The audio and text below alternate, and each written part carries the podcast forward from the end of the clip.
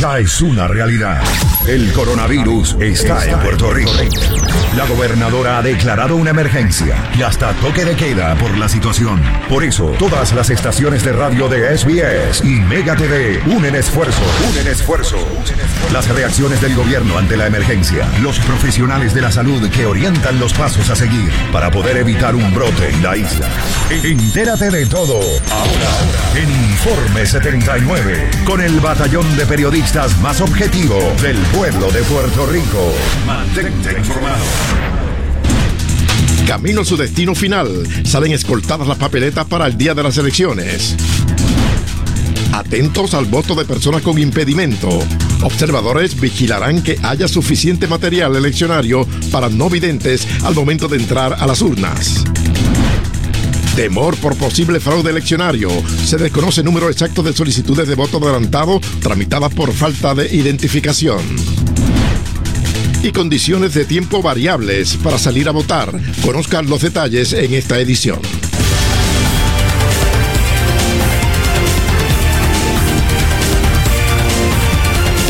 Esto es Informe 79, edición estelar.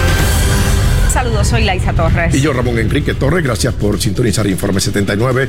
Nos sumamos a la mega cobertura 2020 de Mega TV Elecciones bueno, y le damos la bienvenida a los hermanos latinos y puertorriqueños que viven en Orlando y Miami. Pasamos de inmediato a las informaciones. 42 camiones cargados con las papeletas de las elecciones generales de mañana se unieron a otros 50 camiones que salieron ayer para completar la entrega de todo el material electoral necesario en todos los precintos del país. Los camiones salieron del centro de operaciones que la Comisión Electoral tiene en el sector industrial de Atorrey. Los camiones iban completamente sellados con el material que garantizará el proceso democrático de los comicios electorales.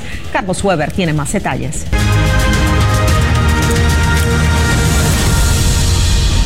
Juan 1, 2, 3, 4 y 5. Estamos esperando los últimos tres troces más. Mientras los camiones iban saliendo del centro de operaciones de la Comisión Estatal de Elecciones, el presidente y varios de los comisionados electorales responden preguntas sobre el proceso electoral y lo que podemos esperar mañana, una vez se cierren las mesas de votaciones. Estamos orgullosos de los empleados y también agradecidos por los señores comisionados que han ayudado a que todo fluya en cierta armonía que permite que las decisiones corran con agilidad. Le solicitamos al pueblo que confiara y que le garantizábamos que íbamos a hacer nuestro mayor esfuerzo para junto a los comisionados poderle devolver al pueblo la confianza en la Comisión Estatal de Elecciones.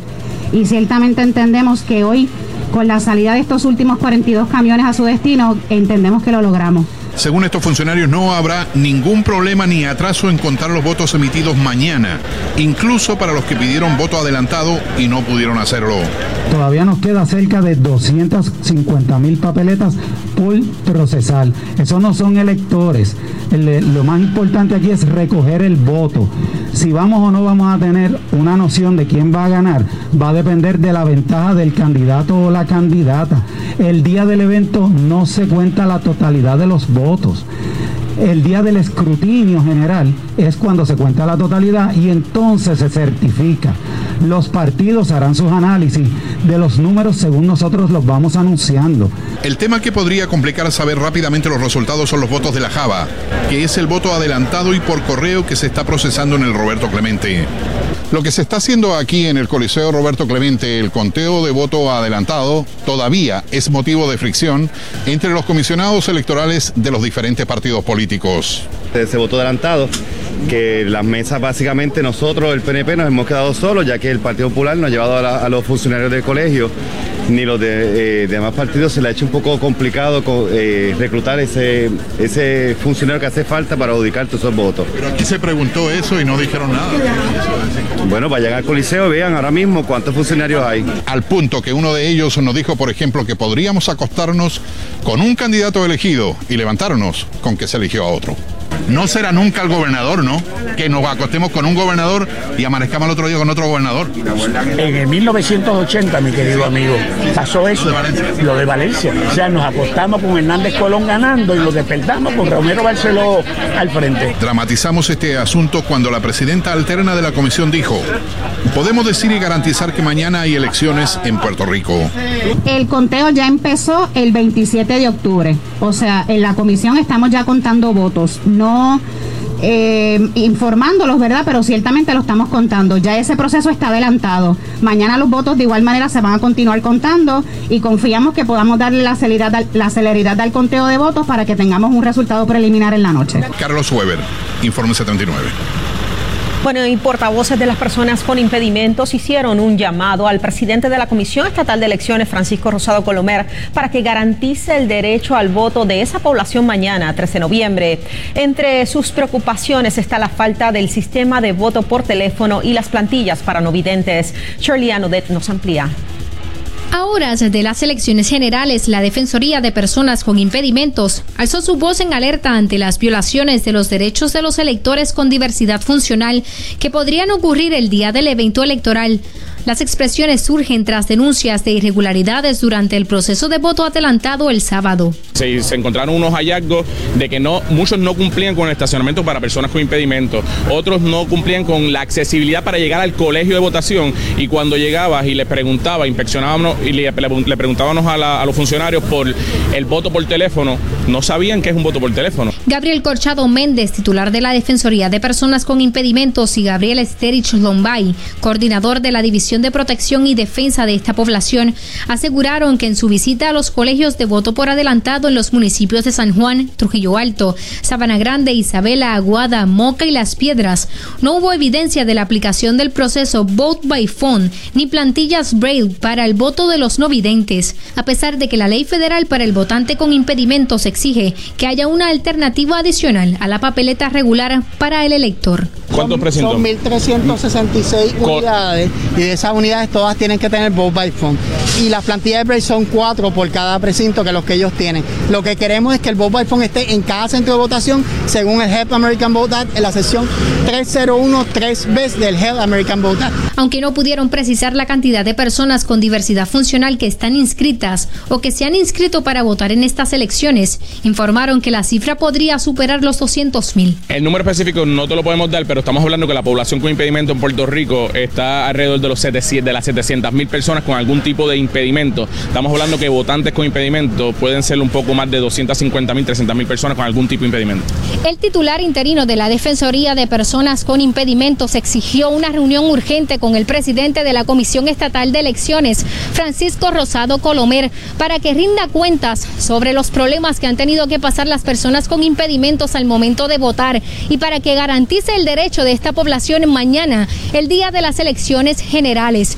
De lo contrario, podrían enfrentar multas y demandas en el Tribunal Federal. Y nosotros vamos a estar mañana bien pendientes en todas, vamos a hacer inspecciones en todas las regionales, en, en la mayoría de los pueblos que podamos ir, para verificar que se esté cumpliendo con la ley federal y que nuestros votantes con impedimentos puedan ejercer su derecho, al igual que toda la demás población. Los electores con impedimentos que tengan alguna duda del proceso electoral pueden llamar al 787-945-2116 para orientarse o denunciar cualquier acto que atente contra su derecho al voto. Para Informe 79, Cristóbal Sánchez y Cherlian Odet. Bueno, eh, a, solo un día de las elecciones generales eh, se puede evidenciar un distanciamiento entre el candidato a la gobernación Charlie Delgado Altieri y el comisionado residente en Washington, eh, Aníbal Acevedo Vila, el candidato a comisionado residente. Sobre cómo esto pudiera afectar los resultados de los comicios mañana, conversamos con uno de los portavoces del Partido Popular, Aníbal José Torres. Saludos, Aníbal José. Hola, buenas tardes, Laisa. Saludos para ti y para los amigos televidentes. Bueno, aquellos que tal vez pudiesen entender que hay un distanciamiento entre Delgado Altieri y Aníbal Acevedo Vila, ¿qué pudiese hacer el partido en estas últimas horas antes de que abran la elección como tal mañana para aquellos que van a votar presencial? El partido está cumpliendo con su campaña. El candidato a comisionado residente, el próximo comisionado residente Aníbal Acevedo Vilá y nuestro próximo gobernador Charlie Delgado Altieri han estado juntos durante las pasadas semanas, compartiendo en distintas áreas, en todas las rutas de los rallies que se realizaron anoche en el Coliseo de Trujillo Alto. Estuvieron juntos, llegaron juntos a la actividad.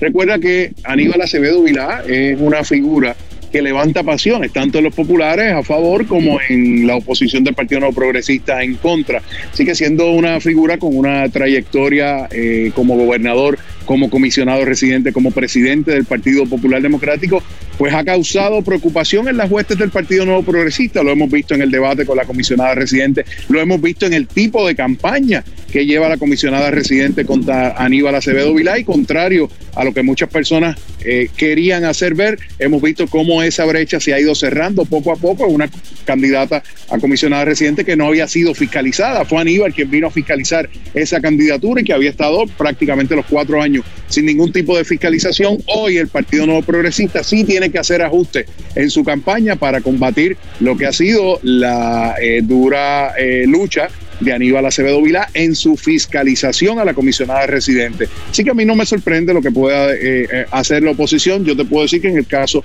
del Partido Popular Democrático, la campaña ha, manejado la situación como es costumbre en este tipo de eventos. ¿Le sorprende entonces o no le sorprende esta publicación o este señalamiento de un chat del Partido Popular Democrático burlándose de la salud del exgobernador Carlos Romero Barceló? No, a mí eso, yo no estoy de acuerdo con ningún tipo de expresión que se haga contra persona alguna, sea el ex gobernador Carlos Romero Barceló como cualquier persona no debe ser objeto de burla. Algo que nosotros hemos criticado y que el país se repudió son las expresiones que se hacen contra la dignidad de la persona, todo lo contrario.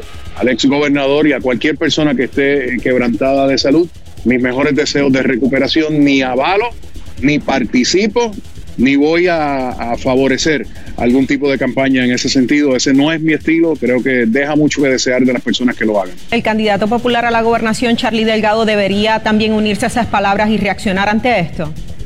Yo estoy seguro eh, que en el ser conociendo a Charlie Delgado Altieri no va a avalar este tipo de expresión y mi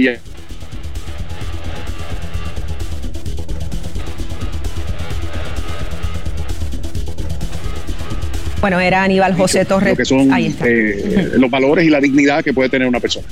Bueno, Aníbal José Torres, me imagino que ayer también vio eh, las caravanas, múltiples caravanas, cierres de campaña. Eh, llama uno la atención también el auge que ha tomado el movimiento Victoria Ciudadana. Creo que no tenemos ya a Aníbal José Torres, estaremos hablando con él más adelante. la señal no falló. Continuamos con Ramón Enrique. Ya solo un día para las elecciones generales en Puerto Rico, la Comisión Estatal de Elecciones admite un retraso en el conteo de votos adelantados y aún se desconocen las alternativas que se implementarán para agilizar el proceso. Nos conectamos con Dianeris Calderón, quien nos tiene más detalles. Dianeris. Gracias a los compañeros en el estudio, me encuentro en estos momentos en el Coliseo Roberto Clemente, el lugar donde se han colocado ya eh, las mesas con las máquinas de escrutinio, específicamente 110 mesas, eh, precisamente para contabilizar eh, los votos de estas papeletas producto de la solicitud de voto adelantado y voto ausente. sin embargo, en esta titánica tarea, ya el presidente de la Comisión Estatal de Elecciones, Francisco Rosado Colomer, ha admitido que hay un atraso en el conteo de voto adelantado. Me en esta ocasión el comisionado electoral por el movimiento Victoria Ciudadana, Olvin Valentín. Gracias por acompañarnos. Buenas tardes. Bueno, eh, si pudiera eh, explicarnos cuáles son las soluciones inmediatas que han propuesto los comisionados electorales precisamente para agilizar este proceso. Sí, ciertamente, pues la, labor de la contabilización, adjudicación de todas estas papeletas, pues es eh, titánica y es algo, una cantidad, un volumen sin precedentes en, los procesos de Java. Y esto pues ha provocado que no se ha podido contabilizar la cantidad de papeletas que, que quisiéramos, que estimábamos. Como medidas para atender eso, pues obviamente se está, los comisionados acordamos reducir el balance, ¿verdad? La cantidad de funcionarios que tenemos por cada mesa. Ahora estamos permitiendo que cada mesa que tiene dos máquinas, después que tenga tres funcionarios de partidos diferentes, pueden, pueden abrir las dos máquinas y así puede haber dos personas utilizando la máquina y una supervisando. Eso va a hacer que se aceleren más los procesos. También abrimos unas máquinas adicionales eh, para los precintos que tienen mayor volumen y también, como hemos visto, un alto volumen, cerca del 30% de las papeletas no están siendo contadas por la máquina, ya sea porque fueron llenadas a bolígrafo o lápiz o otras razones, esas que están siendo rechazadas, que ahora mismo ya va por 100 mil papeletas, se están pasando a unas mesas especiales para ser adjudicadas manualmente. Eh, el comisionado electoral del Partido Nuevo Progresista acusó a otros comisionados electorales de que no contaban con los funcionarios, eh, la cantidad de funcionarios que se necesita para este evento electoral en el caso de Victoria Ciudadana. Tienen los funcionarios, eh, cuántos van a permanecer en el centro de votación y en los colegios. Nosotros definitivamente tenemos funcionarios aquí, hemos tenido todos los días, eh, no las mismas cantidades eh, de todos los demás partidos son diferentes. En el caso nuestro, los primeros días teníamos un promedio de 25 a 30 funcionarios, hoy tenemos 59 funcionarios y continuaremos reclutando más funcionarios para que vengan a, apoyar esta gestión de la adjudicación de votos aquí en el escrutinio. En, el, en los colegios de votación el día de mañana, nosotros hemos tenido en cárceles, en hospitales y en las diferentes modalidades de voto adelantado y mañana pues también contamos con un, número de, de, funcionarios. Nuestra expectativa y por la cantidad de solicitudes que nos ha llegado es contar con al menos un funcionario en cada colegio. No sabemos si al día de mañana pues finalmente las personas se decidan ir porque algunos que por el COVID y todo han cambiado de opinión, pero nosotros tenemos a base de la cantidad de personas que solicitaron participar en el proceso, tenemos suficientes como para una persona por cada colegio. ¿Todos los comisionados electorales eh, de los demás partidos también cuentan con los funcionarios o ha habido problemas? Y por último, eh, ¿cuáles, estaba en una reunión antes de hacer esta entrevista, ¿cuáles son esos últimos puntos que se están discutiendo y esas últimas decisiones por tomar? Sí, bueno, cada, cada partido ha traído sus propios funcionarios a, mayor y menor escala. Eh, hemos hecho los acuerdos, hemos estado trabajando en consenso. Algunos compañeros, como el, el compañero del PNP, pues prefieren echar culpas, ¿no? Para, para que las cosas no salgan como, como quieren pero por lo menos yo, mi punto de vista es que es mejor la calidad del trabajo y que el proceso se lleva a cabo de la forma correcta, que le podemos garantizar al pueblo que se hizo con integridad y que se respetó la voluntad del elector, aunque eso cueste que eh, tengamos que tardar un poco más en el proceso. Pero todos los partidos han traído funcionarios. En la, la reunión, como estabas indicando, estamos, pues llevamos todos los días, estamos reuniéndonos y tomando decisiones para agilizar los procesos y para asegurarnos que esto salga como debe ser. Hoy estábamos tomando decisiones en cuanto a las mesas especiales que les estaba contando, vamos a traer más máquinas para contabilizar mayor cantidad de, papeletas y también estábamos decidiendo en cuanto a la adjudicación de las papeletas de voto adelantado y la transmisión de los resultados mañana. Muchas gracias por esa información. Acaban de escuchar al comisionado electoral del movimiento Victoria Ciudadana, Olvin Valentín. Es toda la información que tengo por el momento. Para Informe 79 les informaron Tony Puchols y Dianeris Calderón. Regreso con ustedes. Gracias, Dianeris, por ese informe. Una serie de comentarios de miembros del equipo de campaña de Charlie Delgado Altieri han caído como una bomba ante supuestas burlas del estado de salud del ex gobernador Carlos Romero Barceló. Sobre esto conversamos de inmediato con el vicepresidente de la Cámara de Representantes, José Pichi Torres Zamora. Saludos. Saludos a ti, gracias por la oportunidad. Bueno, eh, usted fue el que denunció eh, durante el día de hoy este tipo de chat donde eh, en un tono burlón se hace alusión a la salud del ex gobernador Romero Barceló. Mira, sí, básicamente tuvimos acceso obviamente al chat que hemos estado denunciando durante las pasadas semanas y claramente eh, hacen, yo posteé parte de los comentarios que estaban haciendo y hacen eh, comentarios despectivos en términos del ex gobernador Carlos Romero Barceló de su salud y hay personas que básicamente piden que se muera, o sea, yo creo que eso está de más, este, es un ser humano, es un buen puertorriqueño eh, e independientemente estén a favor o en contra de él, mira, simplemente, o sea, yo creo que los comentarios es totalmente a destiempo, totalmente desafortunado. Eh, pasando al gran evento de mañana martes, ¿usted cree que el PNP podrá salir airoso mañana a pesar de las acusaciones de acoso sexual que se han estado divulgando contra su presidente y candidato a la reelección, eh, Pedro Pierluisi?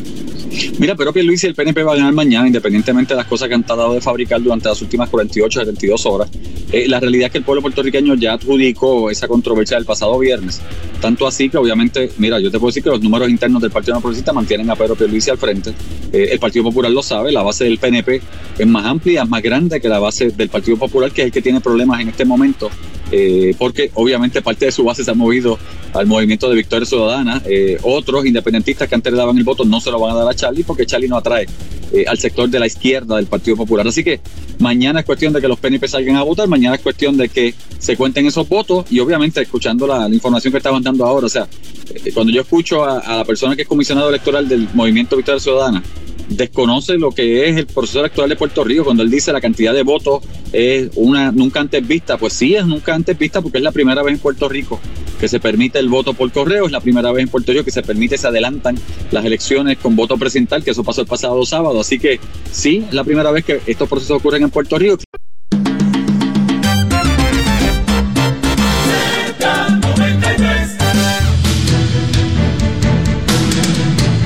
Condiciones del tiempo variables, las lluvias continúan pero de rápido movimiento. El paso de una vaguada alta mantiene estas condiciones un tanto inestables. Para mañana entra aire seco en niveles bajos, lo que permitirá días soleados más prolongados, pero no se descarta que se registren algunos aguaceros. Entre miércoles y jueves se espera la llegada de otro disturbio. Tenemos polvo del desierto del Sahara en nuestra región, así que precaución para aquellos que padecen de condiciones respiratorias. En cuanto a las condiciones marítimas, de 5 a 7 pies, el oleaje, advertencia de corrientes marinas para embarcaciones pequeñas y también para bañistas bajo nivel de observación se encuentra en el balse de Toabaca en Villalba. Así lo anunció el monitor de sequía de los Estados Unidos. Esta semana, sectores del sur, entre los que se encuentran Ponce, Peñuelas, Guayanilla, Yauco y Sabana Grande, pasaron a la categoría anormalmente seco. Esto aún cuando 8 de los 11, embalses de Puerto Rico están en nivel de seguridad, mientras los embalses de Carraízo y Sidra se encuentran en nivel de desborde.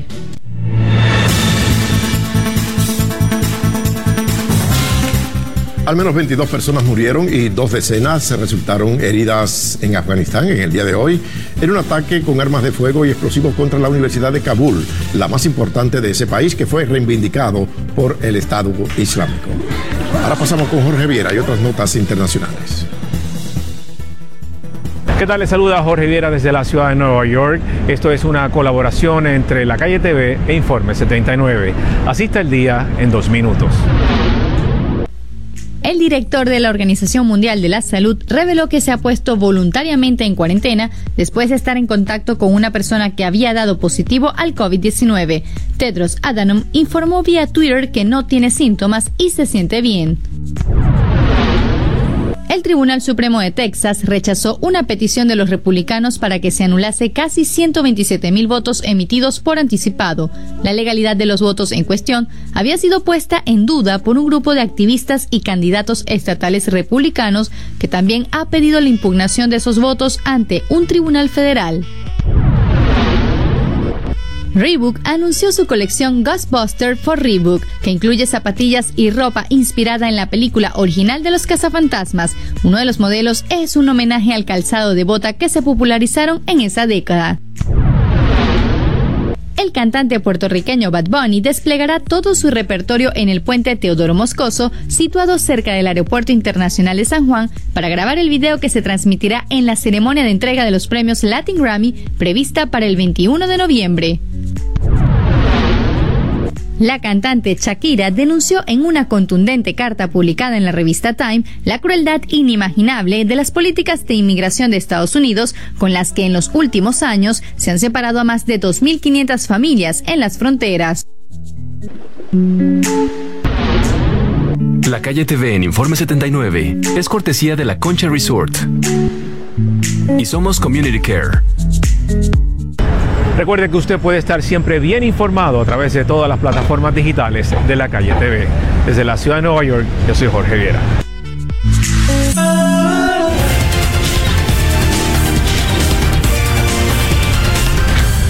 Existen denuncias sobre la posibilidad de un fraude electoral en el voto adelantado, más cuando se desconoce que su voto no será contado por no tener los documentos requeridos. ¿Cómo se les avisará a estos electores que deben acudir a votar? Sobre esto y otros temas conversamos con el licenciado Miguel Hernández Vivoni y también con el asesor de comunicaciones José Cruz. Saludos a ambos. Saludos, Laisa. Saludos. Bueno, saludos, Laisa, y saludos a Miguel.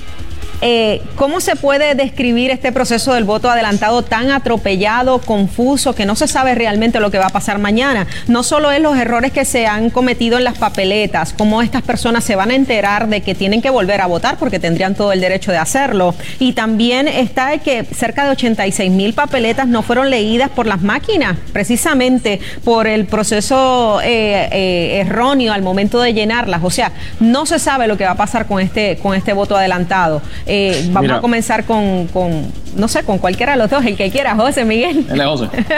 Mira, eh, eh, por lo menos en el caso de estos electores que van a tener que ser avisados, pues hay un problema. O sea, tienen que buscar esa identificación de ese elector, identificarlo en las listas y poder hacer algún tipo de llamada telefónica para decir. Pero ¿cuánto tiempo va a tomar esto, José?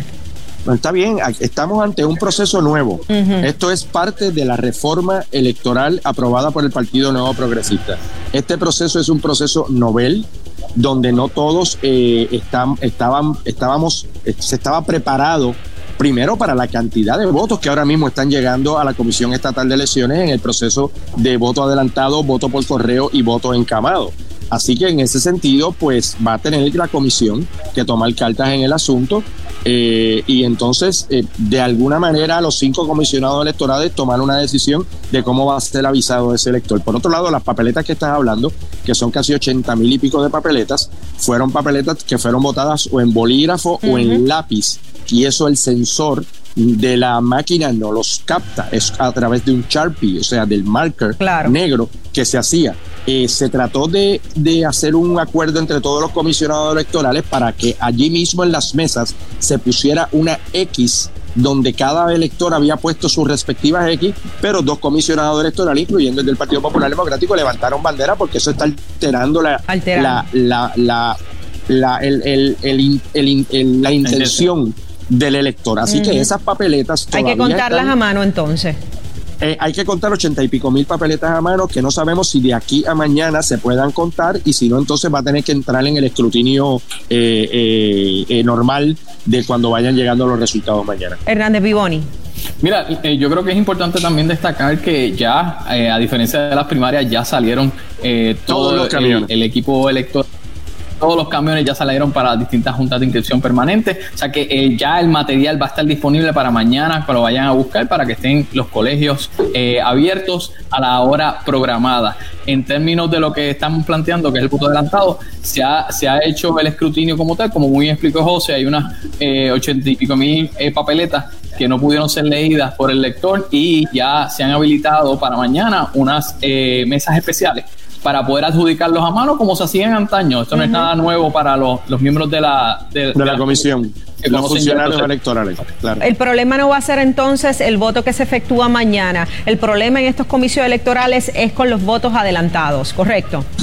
pudiese pudiese causar lo que pudiese cambiar el panorama lo que pudiese cambiar el panorama en cuanto a los resultados que se estén ofreciendo mañana lo determinaría ese voto adelantado no necesariamente, porque si tenemos una, una, una elección cerrada, que entonces se determine que ese voto que está ahí en esa papeleta pueda tener algún efecto de cambio en un resultado, quizás tendríamos un poquitito de, dilatación en, en, el proceso.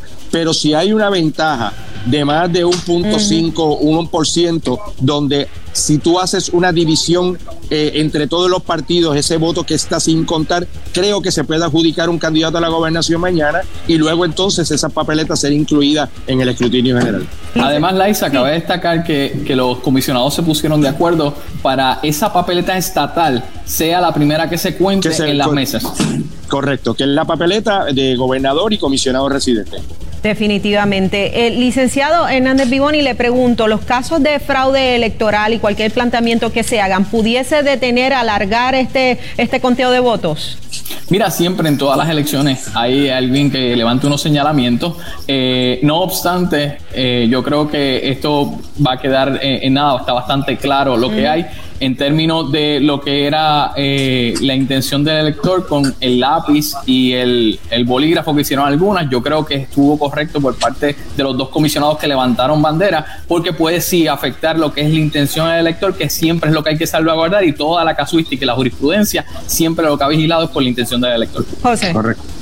De acuerdo pues mira, eh, yo sí, y digo, todo el mundo está preparado. Yo te diría que los cinco partidos políticos, eh, los cinco partidos, seis partidos que van a estar mañana en el proceso, están, están preparados con sus equipos legales para cualquier planteamiento que sobre la marcha se vaya dando. Estos planteamientos siempre lo vas a ver y se van a dar mucho en lugares donde hay eh, unas ventajas mínimas a punto de un recuento o que, o que se sobrepase el mínimo para un recuento por 100, 200 votos. Siempre van a haber estos planteamientos legales, pero el primer foro donde se discuten es en la Comisión Estatal de Elecciones.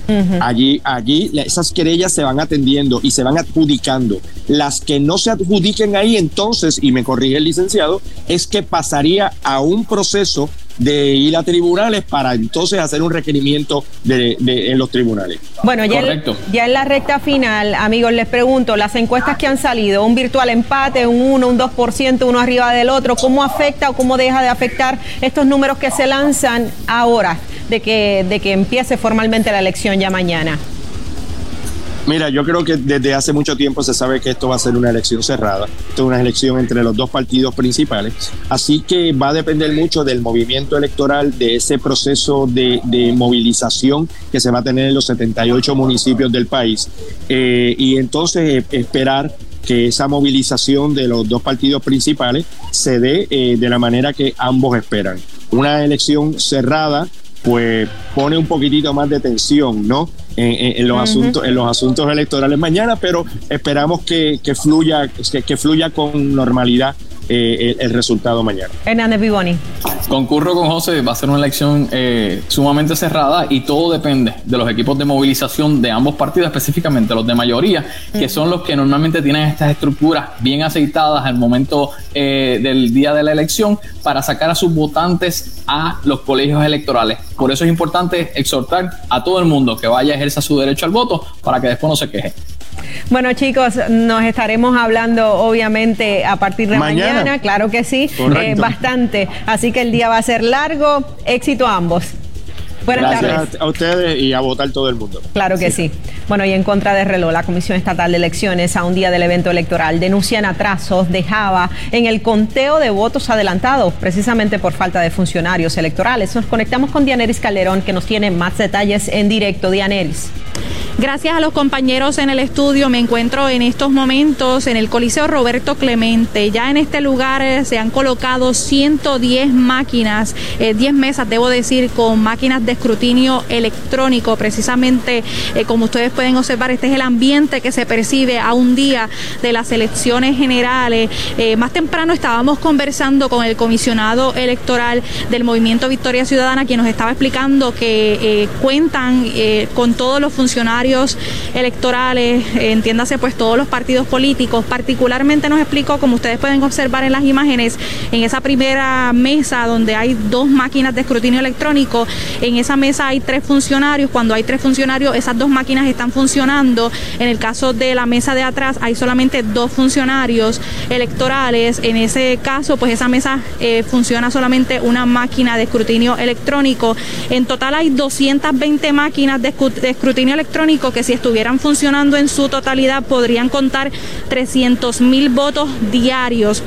Sin embargo, en esta tarea titánica, eh, ya el presidente de la Comisión Estatal de Elecciones, Francisco Rosado Colomer, esta mañana admitió que Java hay, eh, hay un atraso por parte de Java con relación al voto adelantado. Precisamente el comisionado electoral del Movimiento Victoria Ciudadana nos admitió que a eso también se le, se le añade que ya sobre 100 mil papeletas en estos momentos han sido rechazadas por estas máquinas, ya sea porque los electores han emitido su voto fuera del recuadro o porque han utilizado ah, lápiz o, bolígrafo en vez del marcador que se solicita para que el voto pueda ser eh, escrutado por esta máquina. Eh, también nos comentó que a última hora ya los comisionados están tomando decisiones a última hora eh, respecto a los funcionarios, cuántos van a permanecer en los centros de votación y cuántos funcionarios van a eh, ser destacados eh, con relación al voto adelantado, que ya el presidente ha admitido que el proceso está bastante atrás. Es toda la información que tengo por el momento. Para Informe 79 les informaron Tony Puchols y Dianeris Calderón. Regreso con ustedes. Gracias, Dianeris. Bueno, bastante activa la campaña del Partido Independentista puertorriqueño. El candidato Juan Dalmau ha dado la milla extra en busca de esos últimos votos antes del día de las elecciones. Sobre esto conversamos con el director de campaña del Partido Independentista, Calixto Negrón. Saludos. Saludos para ti, saludos para todos los amigos televidentes. Bueno, ¿cómo andan los ánimos luego del cierre de campaña virtual que tuvieron en el día de ayer? Bueno, pues muy entusiasmado, particularmente porque las últimas encuestas lo que han demostrado es que el único candidato que ha ido en crecimiento y en aumento ha sido el compañero Juan Dalmau. Y eso lo que manifiesta es que hay una disposición al cambio que en estas elecciones se, se palpa dramáticamente y esperamos que ese pueblo puertorriqueño que ya ha tomado la decisión de que no va a votar ni popular ni PNP, obviamente lo haga por el candidato del Partido Independentista Juan Dalmao en función de su trayectoria, de su carácter y porque entendemos que eh, en función de esa trayectoria y carácter el electorado siente confianza, certeza, seguridad de que Juan Dalmao no le va a fallar. Así que esperamos que mañana se manifieste ese voto masivamente. De hecho, hay encuestas que lo, que lo colocan a Dalmao bastante cómodo eh, en la posición de candidato a gobernador. después de tantos traspiés, de muchos traspiés que ha sufrido el Partido Independentista, eh, ¿no temen ustedes que de aquí a mañana se, eh, esta aureola se desinfle? No, yo pienso que lo que muestran esas tendencias es totalmente lo contrario. Y es que quienes se están desinflando son particularmente el PNP y el Partido Popular. Porque ya mucha gente no se va a dejar coger, no se va a dejar engañar por las campañas del supuesto mal llamado voto útil. Aquí quienes eh, emiten un voto y son castigados son aquellos que en el pasado eh, confiaron en el PNP y el Partido Popular y en estas elecciones ya no están dispuestos a que nuevamente sean engañados. Así que esperamos que masivamente ese elector que son miles y miles, particularmente de una nueva generación de puertorriqueños que ha tomado un rol protagónico, ¿verdad? Desde el verano del 19 hacia acá, vaya de la calle a las urnas a manifestar ese, esa indignación, ese deseo de cambiar el rumbo del país hacia un puerto mucho más eh, fructífero, eh, votando por personas que verdaderamente merecen su voto. Y en ese sentido, eh, Juan, entendemos, estamos seguros que mucha gente ven en la candidatura de Juan esa persona que recoge sus aspiraciones, una persona en que, pueden confiar. Y eso es gracias a que Juan ha estado firme, consistente en los asuntos importantes del país. Todo el mundo sabe dónde está. Cari. Hola, saludos a todos. Bueno, en estos momentos ya en la recta final a solo horas, eh, que también a solo horas que comencemos a recibir resultados ya formales en cuanto a estas elecciones generales, ¿qué se hace en cuanto a campaña se refiere? ¿Ya la suerte está echada o hay que hacer ajustes? Eh, no, ya de verdad nosotros estamos bien organizados, tenemos todo el equipo electoral desde el voto adelantado, lo hemos visto, que hemos estado ahí presentes, movilización está en sitio también, así que ahora lo que nos falta es que el proceso corra, que verdad el Partido Popular que ha tenido tantos problemas con reclutar funcionarios, pues no entorpezca el proceso, porque la gente de verdad está deseosa de saber quién va a ser la persona que va a administrar este gobierno y traer toda esa eh, ayuda federal Así que estamos seguros y confiados de que con la ayuda de Papá Dios y con el voto de todo el mundo, el licenciado y mañana lo podemos proclamar eh, gobernador. Eh, Cari, le pregunto, la semana pasada cerró obviamente con información atacando a, Pedro Pierluisi en su carácter personal, unas acusaciones bastante serias en, en cuanto a acoso sexual. ¿Usted entiende como directora de campaña que estas acusaciones pudiesen afectar el voto de algún elector mañana?